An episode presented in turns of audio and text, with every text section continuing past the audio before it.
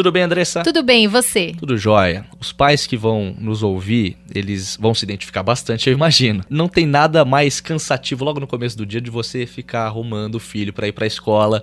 Agora, o que ninguém sabia, agora é comprovado, é que você ficar arrumando o filho, você acaba perdendo um dia inteiro de trabalho durante a semana toda, é isso? Exatamente. Essa pesquisa foi feita com mais de 2 mil pais por uma empresa americana multinacional. E eles acompanharam essas duas mil famílias durante uma semana com crianças que já estavam indo para a escola. Tá. E mostrou exatamente isso.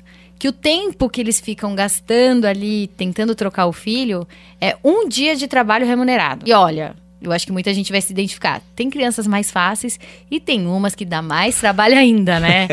então, assim, realmente, de fato, educar dá trabalho, é difícil e precisa de uma boas horas aí para botar todo mundo para rodar o dia, né? É verdade. Essa é a Andressa Simonini que volta hoje à tarde no Rádio Livre às duas horas, né? Isso, com Caetano Curi e Ricardo Capriotti.